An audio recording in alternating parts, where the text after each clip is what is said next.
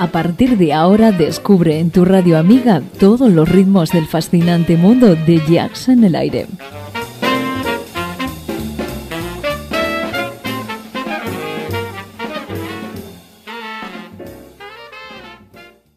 Jazz en el aire. Tu jazz con sabor a club.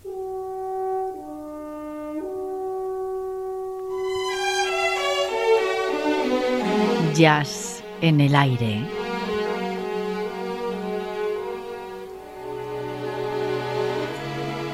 Julián Henares nos sorprende con una gran colección de temas musicales para entendidos del género. Recupera para todos nosotros viejas y legendarias voces, temas profundos y rotundos dentro del más puro jazz de todos los tiempos.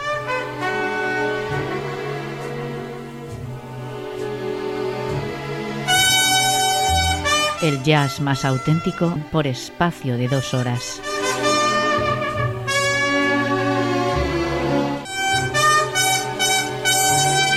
Ya sabes, jazz en el aire.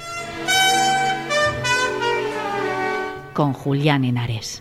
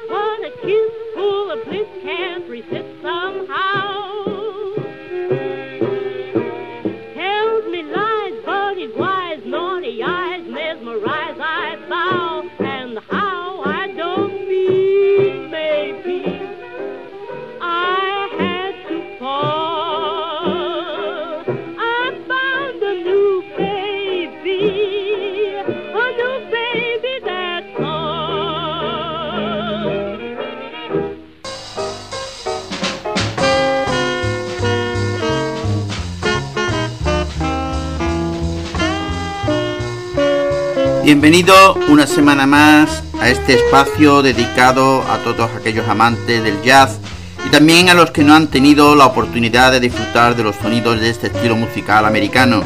Programa presentado y dirigido por este que está frente al micro, Julián Henares, en el que se da cabida a la mejor música de jazz en el recuerdo, jazz clásico, contemporáneo y actualidad, junto con entrevistas y últimos conciertos.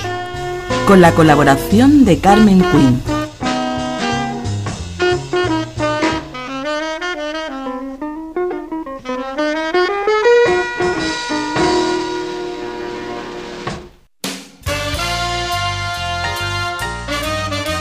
Oye la mejor selección de estándar de jazz en Jazz en el Aire.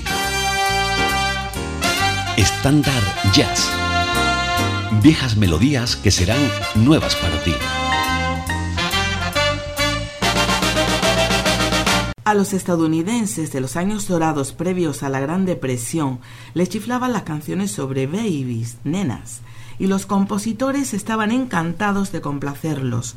En la época en que se publicó I Found a New Baby, a veces titulada I Found a New Baby, la banda de Jan Garber logró un número uno con Babyface y en 1925 nada menos que cinco artistas escalaron las listas de éxitos con sendas versiones de Yes Sir That's My Baby. Clarence Williams no participó en la composición de I Found a New Baby, pero en enero de 1926 grabó la canción para el sello OK. La versión con la que vamos a empezar eh, fue grabada en Nueva York el 22 de enero de 1926. Desde un primer momento, los músicos de jazz optaron por tocar esta pieza a paso ligero y sin florituras. Como demuestra la grabación de Joe Benuti con Eddie Lang y Jimmy Dorsey, grabada en Nueva York el 12 de noviembre de 1930.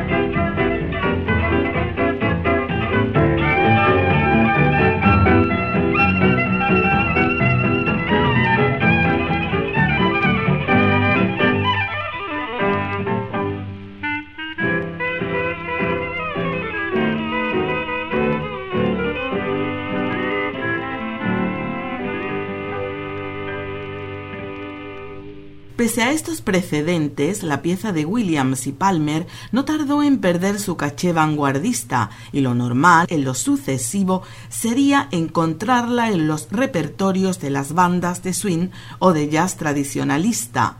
Nadie ha profesado tanta lealtad a I Found a New Baby como los músicos de Nueva Orleans.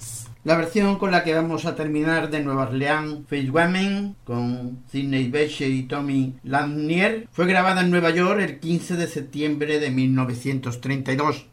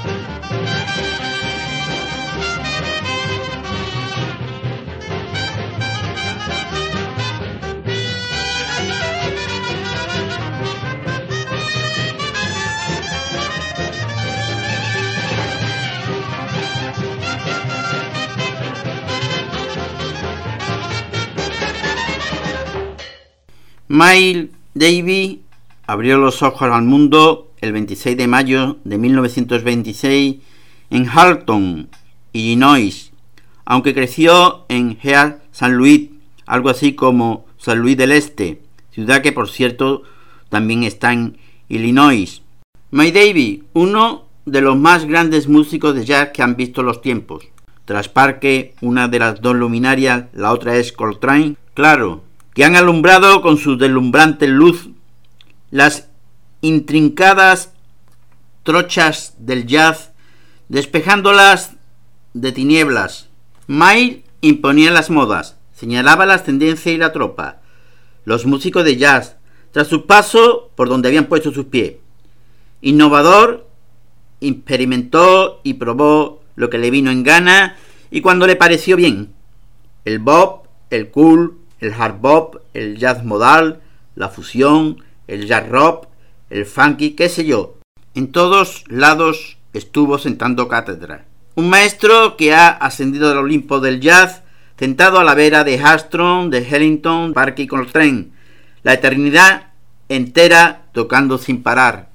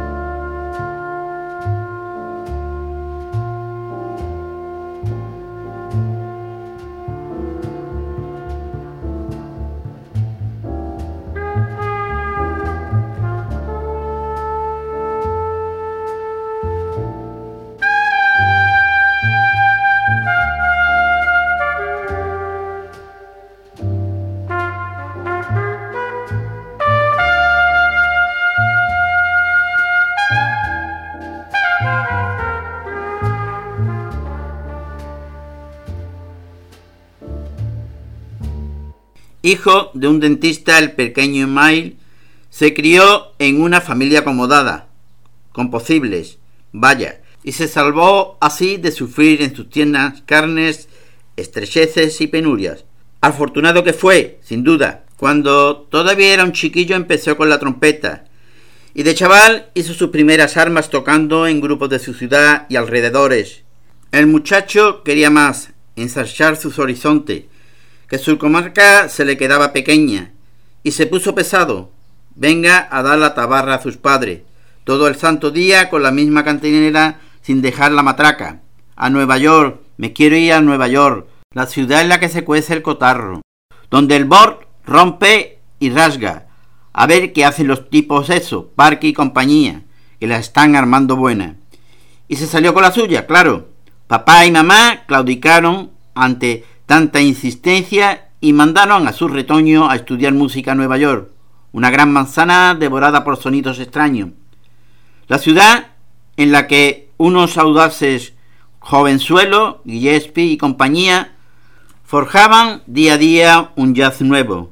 Mile quería estar allí, verlo con sus propios ojos y palmarlos con sus manos, y allí que se fue en 1944.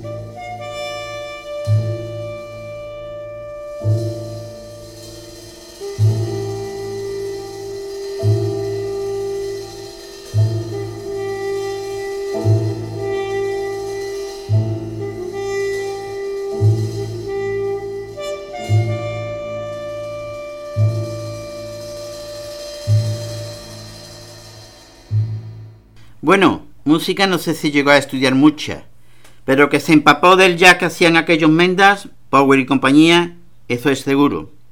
Horas y horas se tiró escuchándolos sin cansarse, con los oídos bien abiertos, y pronto se lanzó también a medir sus fuerzas con aquellos monstruos, que May no se plantó en Nueva York solo para contemplar el panorama, no, ni mucho menos. May quería ser arte y parte y estar en el meollo. Y lo consiguió. Con Parque sí, con Parque sopló su trompeta una buena temporada. Eso es entrar con buen pie, sí señor, ya lo creo. Lo que se dice llegar y besar el santo. Luego vino lo del famoso noneto que montó con tipos como Gil Evans y Jerry Mulligan y que dio como fruto sabroso y en sazón el célebre disco Bass and the Cool. Había nacido el Cool, en cuyo parto anduvo Miles de comadrona. Por aquel entonces, 1949 sería, se marcó con Tad Dameron un viaje a París, lo que siempre hay que reconocer que mola tocar la trompeta en París.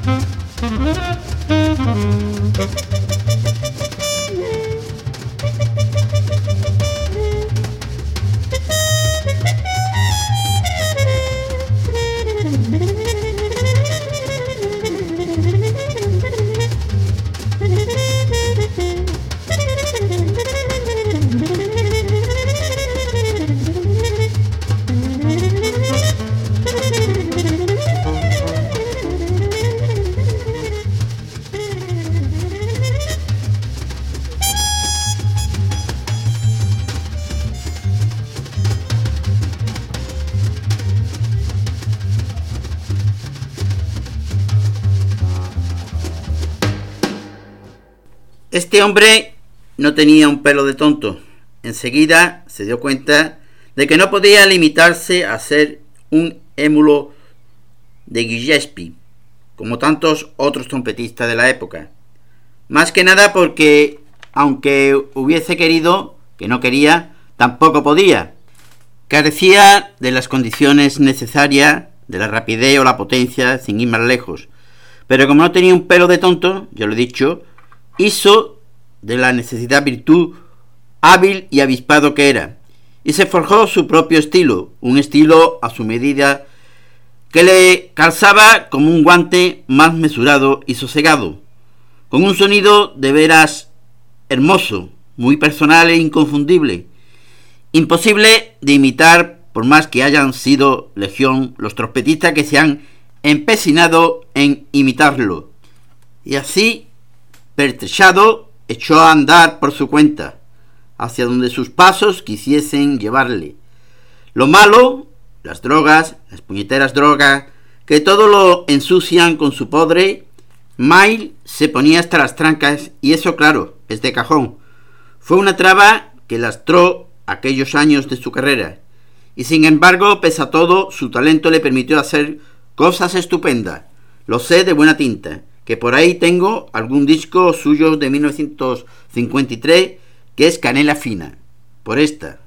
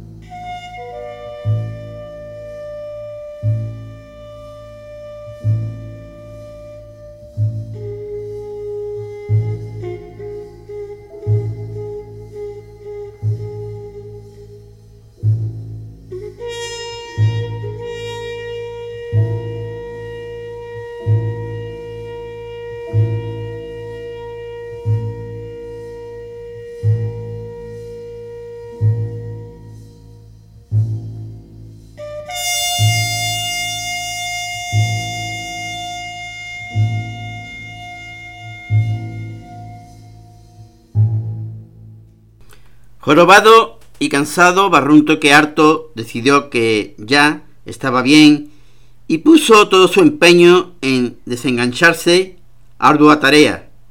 Y así, más o menos limpio, se lanzó de nuevo al ruedo. En 1955 dio un soberbio concierto que tocó como Los Ángeles en el Festival de Newport. Al damonazo que le abrió las puertas de la fama la Columbia, esa gigantesca compañía, le firmó un contrato y así Mail pudo formar un quinteto estable, uno de los quintetos más célebres de la historia del jazz. Memorable quinteto, quinteto ya clásico, inigualable quinteto. Atención al loro, Miles Davis a la trompeta, John Coltrane al saxo tenor, Red Garland al piano, Paul Chambers bajo, y Philly Joe John, batería. Jobar, la leche. ¡Qué peña! Quinteto que después, con la entrada de Cannonball Adderley al saso alto, se convirtió en septeto. Nada es estable en este mundo y el paso de los años apareja siempre alteraciones. Hubo algunos cambios, se marchó Garland y llegó Bill Heaven y luego Winston Kelly Philly Joy Young fue sustituido por Jimmy Cole, en fin, las mudanzas del tiempo. Sexteto con el que Miles sacó en 1959 uno de los discos más importantes del jazz, King Blues. No pudo evitarlo, me voy a regodear citando el plantel, plantel de lujo. Miles Davis, John Coltrane, Cannonball Adderley, Winton Kelly, la primera pieza, Bill Evans, el resto de temas. Paul Chamber y Jimmy Cobb. Disco capital, disco esencial que cambió la manera de hacer jazz. Un hito a partir del cual ya nada fue lo mismo. Disco de lo más vendido de la historia del jazz. Publicado y vuelto a publicar. Todavía hoy es obligatorio escucharlo. Disco que, bueno, que inauguró el llamado Jazzbox Modal. Ahí es nada.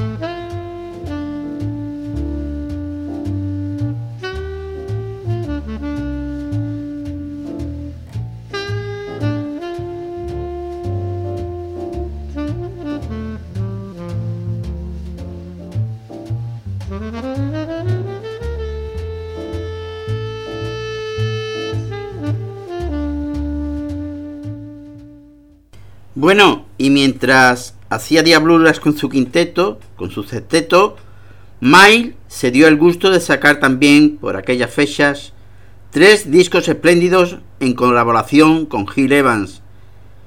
Que lo corté no quita lo valiente, y parece que este hombre era capaz de estar en misa y repicar a la vez. No sé cómo se la apañaba, la verdad. Nada es estable en este mundo, que el tiempo todo lo trastoca. Y el septeto de Mile fue aventado por el huracán del tiempo, que Coltrane decidió montar su propio grupo. Adderley quería hacer la guerra por su cuenta y así en este plan. El septeto se fue al garete y Mile se quedó sin septeto. Cosas de la vida. Mile probó, buscó y rebuscó, pero no atinaba, no conseguía dar con la tecla justa. La cosa no acababa de encajar como Dios manda. Hasta 1963 que fue cuando consiguió hacerse con una sección rítmica de ensueño, a la que juntó el saso de George Coleman. Y en 1964 el nuevo quinteto quedó definitivamente constituido con la entrada de un nuevo saso de esta guisa, Miles Davis, trompeta, Wayne Shorter, saso tenor, Herbie Hancock piano, Ron Carter bajo y Tony Williams batería. Otro quinteto memorable, quinteto que ha pasado a la historia, quinteto excepcional, maravilloso quinteto todavía recordado y que aparece en las crónicas como uno de los grandes quintetos del jazz. Con ese quinteto sacó Mile discos fantásticos.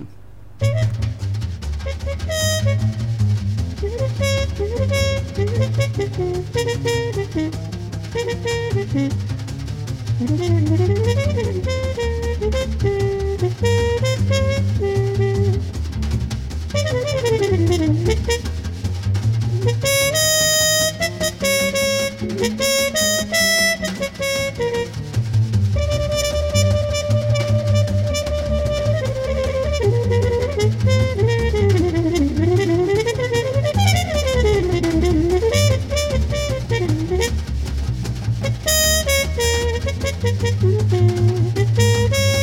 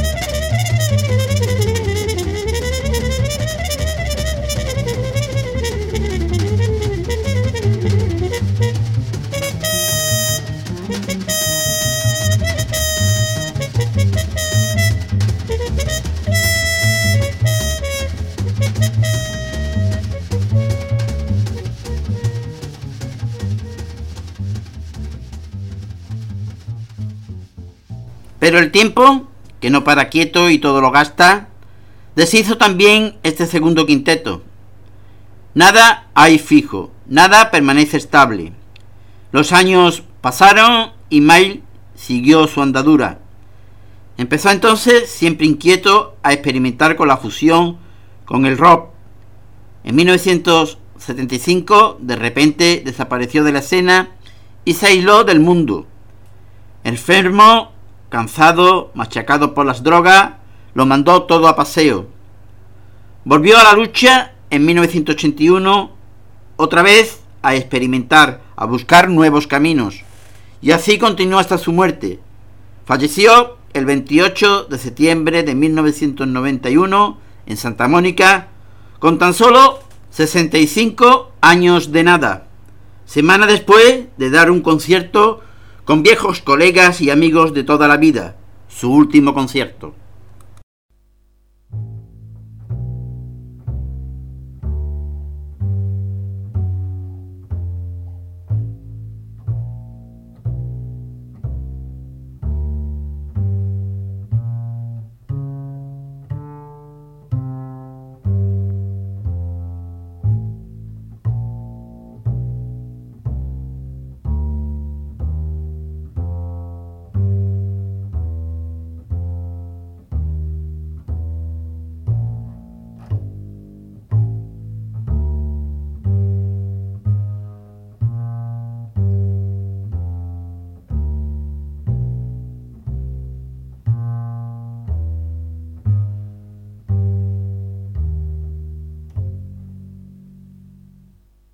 Miles Davy abrió los ojos al mundo el 26 de mayo de 1926 en Halton, Illinois, aunque creció en Head San Luis, algo así como San Luis del Este, ciudad que por cierto también está en Illinois. Miles Davy, uno de los más grandes músicos de jazz que han visto los tiempos. Tras Parque, una de las dos luminarias, la otra es Coltrane, claro, que han alumbrado con su deslumbrante luz las intrincadas trochas del jazz, despejándolas de tinieblas. May imponía las modas, señalaba las tendencias y la tropa. Los músicos de jazz, tras su paso por donde habían puesto sus pies. Innovador, experimentó y probó lo que le vino en gana y cuando le pareció bien.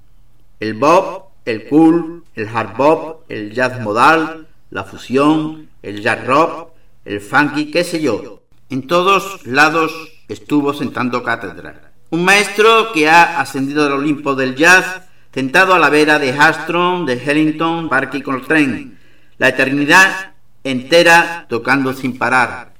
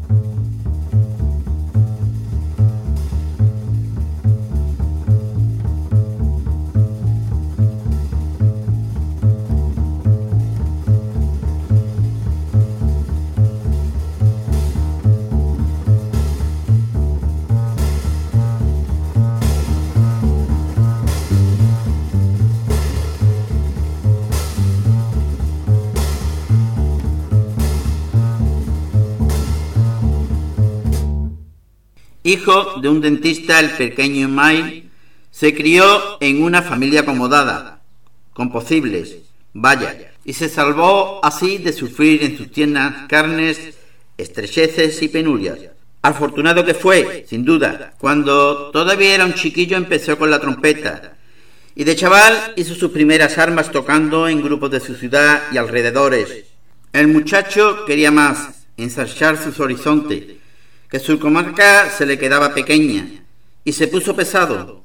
Venga a dar la tabarra a sus padres, todo el santo día con la misma cantinera sin dejar la matraca. A Nueva York, me quiero ir a Nueva York, la ciudad en la que se cuece el cotarro, donde el bor rompe y rasga.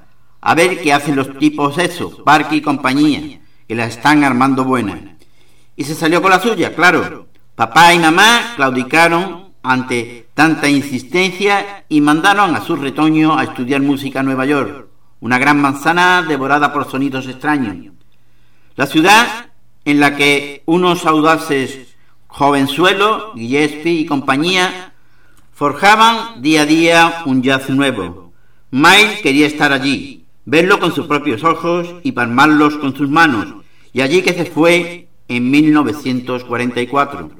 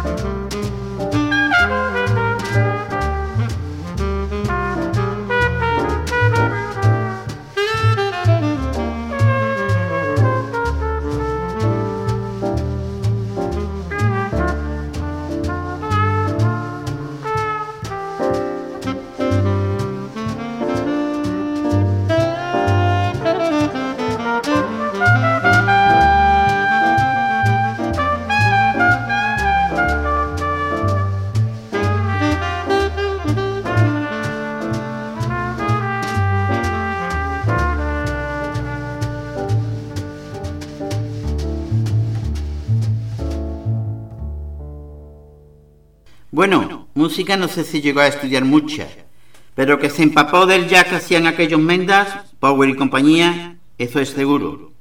Horas y horas se tiró escuchándolos sin cansarse, con los oídos bien abiertos, y pronto se lanzó también a medir sus fuerzas con aquellos monstruos. Que May no se plantó en Nueva York solo para contemplar el panorama, no, ni mucho menos. May quería ser arte y parte y estar en el meollo. Y lo consiguió. Con Parque sí. Con Parque sopló su trompeta una buena temporada. Eso es entrar con buen pie, sí señor, ya lo creo. lo que se dice llegar y besar el santo. Luego vino lo del famoso noneto que montó con tipos como Gil Evans y Jerry Mulligan y que dio como fruto sabroso y en sazón el célebre disco Back and the Cool. Había nacido el Cool, en cuyo parto anduvo Miles de Comadrona. Por aquel entonces, 1949 sería, se marcó con Tad Dameron un viaje a París, lo que siempre hay que reconocer que mola tocar la trompeta en París.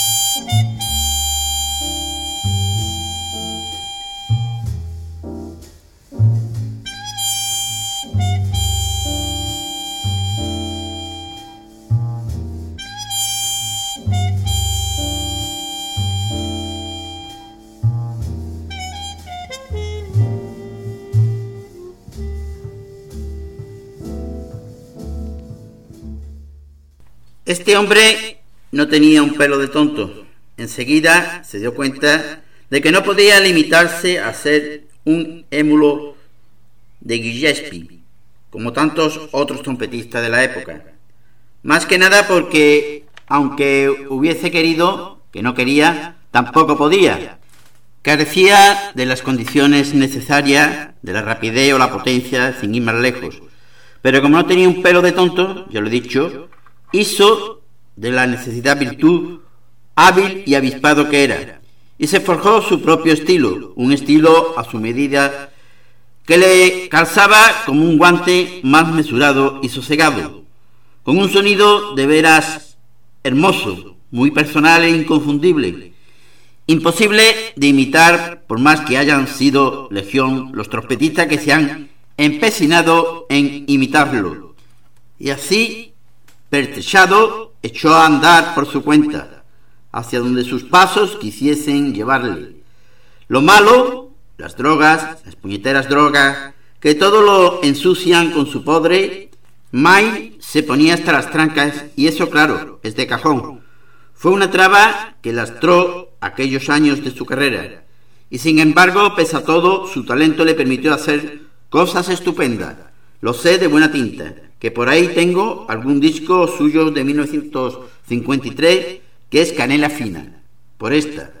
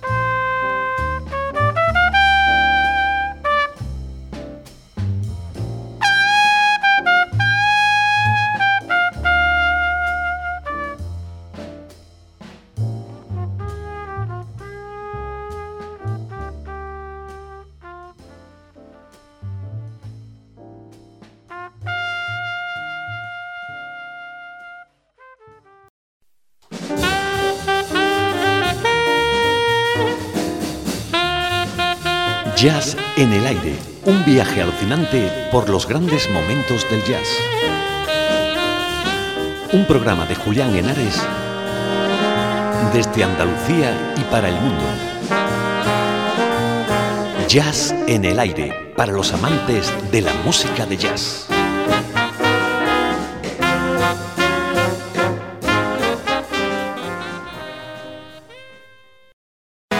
Hola a todos, hoy tenemos con nosotros a la lírica Big Bang con la cabeza de Caco Rubio a la cabeza un álbum llamado Sapomorfo.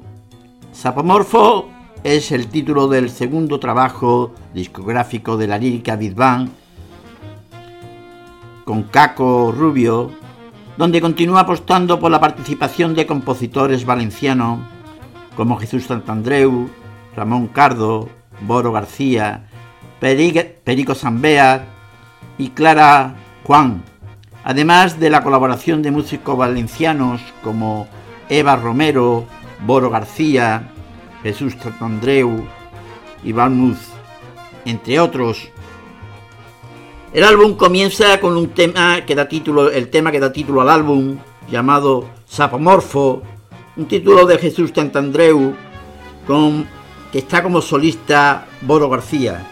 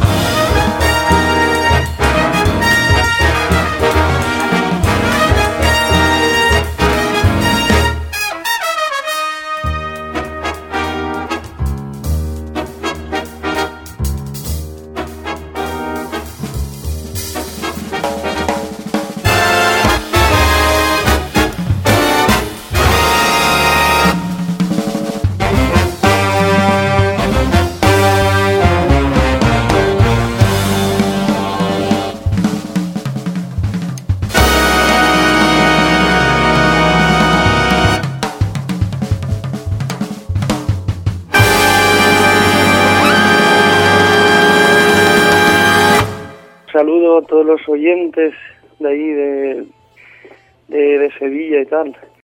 Lírica Big nace en enero del 2017 de la ilusión y de inquietud de crear una nueva formación musical en la agrupación musical La Lírica de Silla.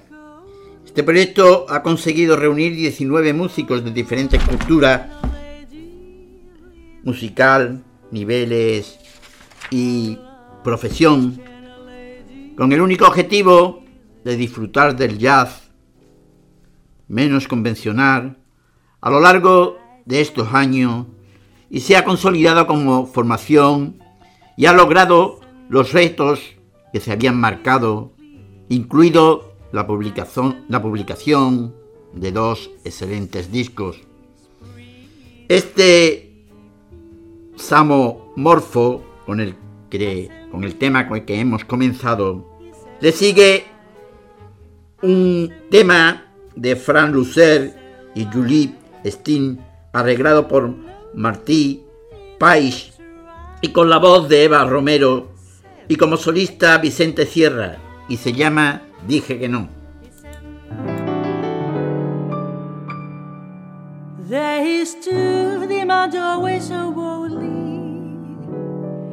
A whisper of pleasures I missed, though at first I refused very coldly.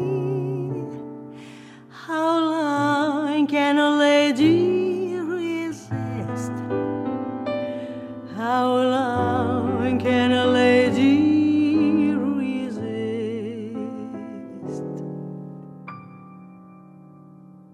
I said no. He said please. I said no. He said please. I said no. He said please. Pretty baby.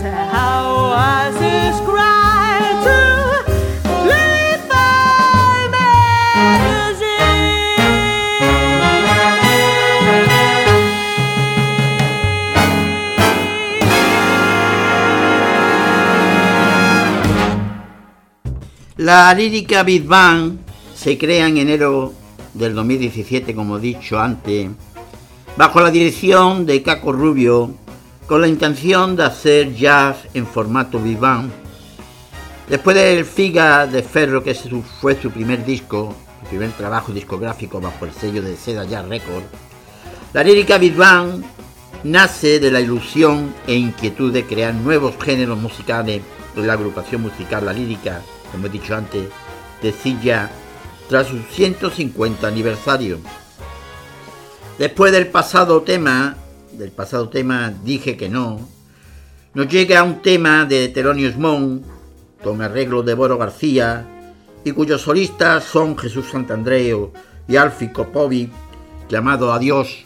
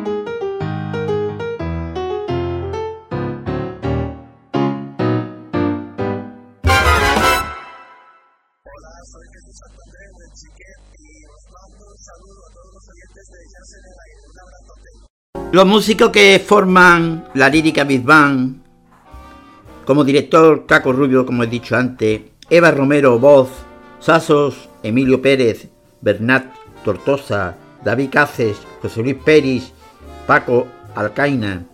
En la trompeta, en las trompetas, Juan Morcardó, Juan Bautista Silla, Vicente Sierra, Antonio López y Josep Bosch.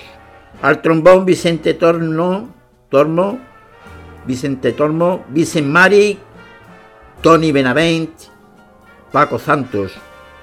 En la base rítmica, Simón Son Saniol a la batería, Jorge Alos, contrabajo y bajo, Abelar Alba a la guitarra, Alfie Kopovic al piano y sintetizador.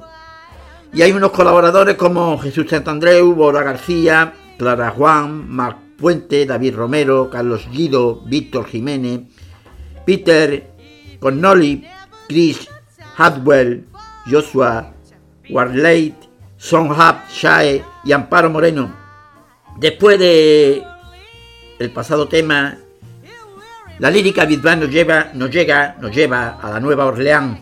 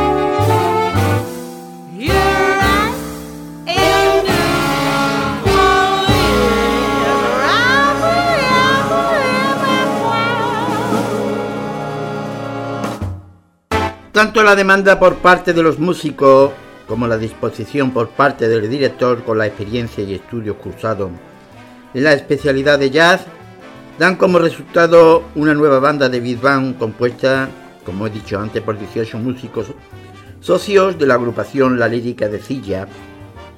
Este nuevo reto ha conseguido reunir a músicos profesionales de distintas condiciones, docentes, clásicos y músicos de jazz, coexistente o, co- o coexisten armoniz- armonizamente para formar esta fresca formación que disfruta de la música en directo y de la improvisación que caracteriza al jazz. Después del pasado tema que nos ha llevado a Nueva Orleans, del arreglo de Nueva Orleans Jazz Orquesta, con la voz de Eva Romero y, y el solista de John Moscardó, ahora nos llega un tema llamado De la Nada, un tema de Johnny Green y Edward Heyman con arreglo de Ramón Cardo y cuyo solista está Emily Pérez.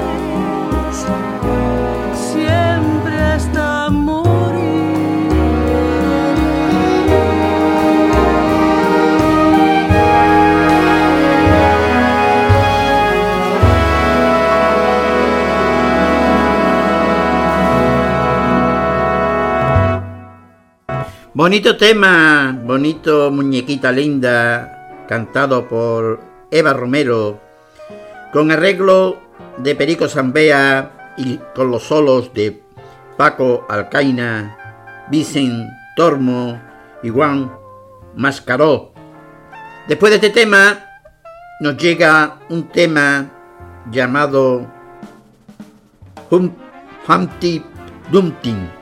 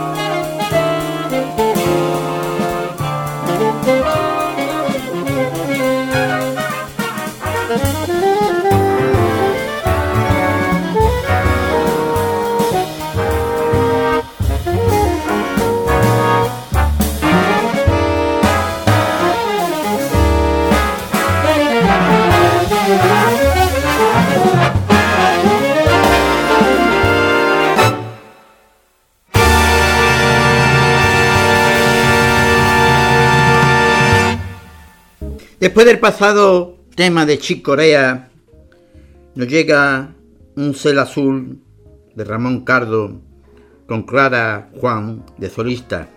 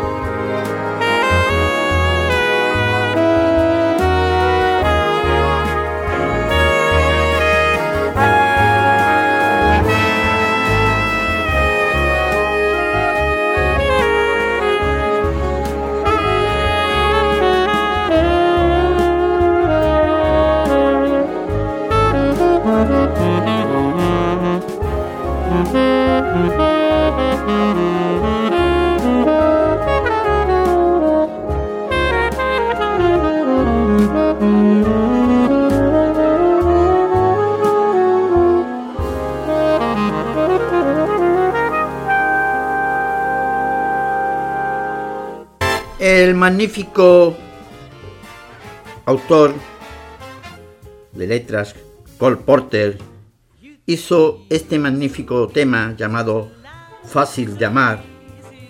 Y esta vez lo vamos a escuchar con un arreglo de Steve Feiske en la voz de Eva Romero y con solista como Mark Puertes.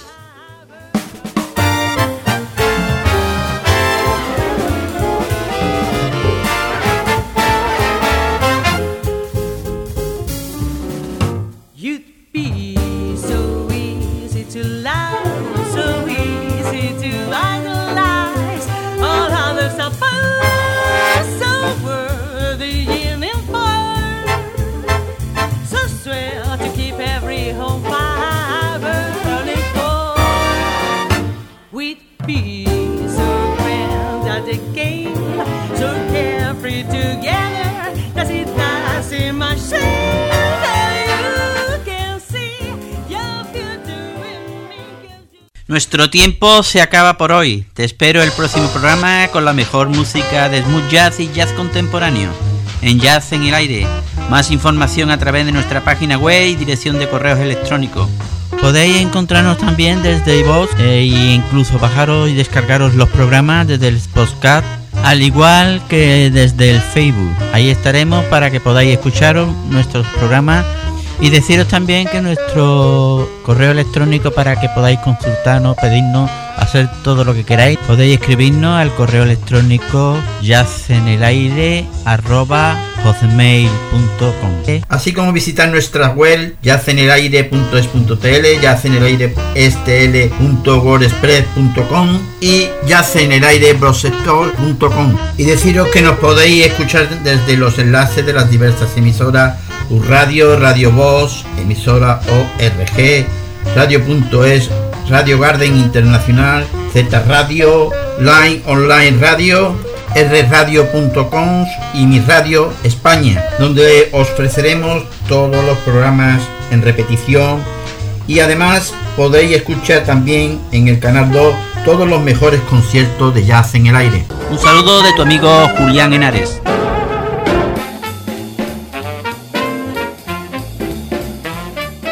Esto fue todo por hoy en Jazz en el Aire, el programa de tu onda amiga.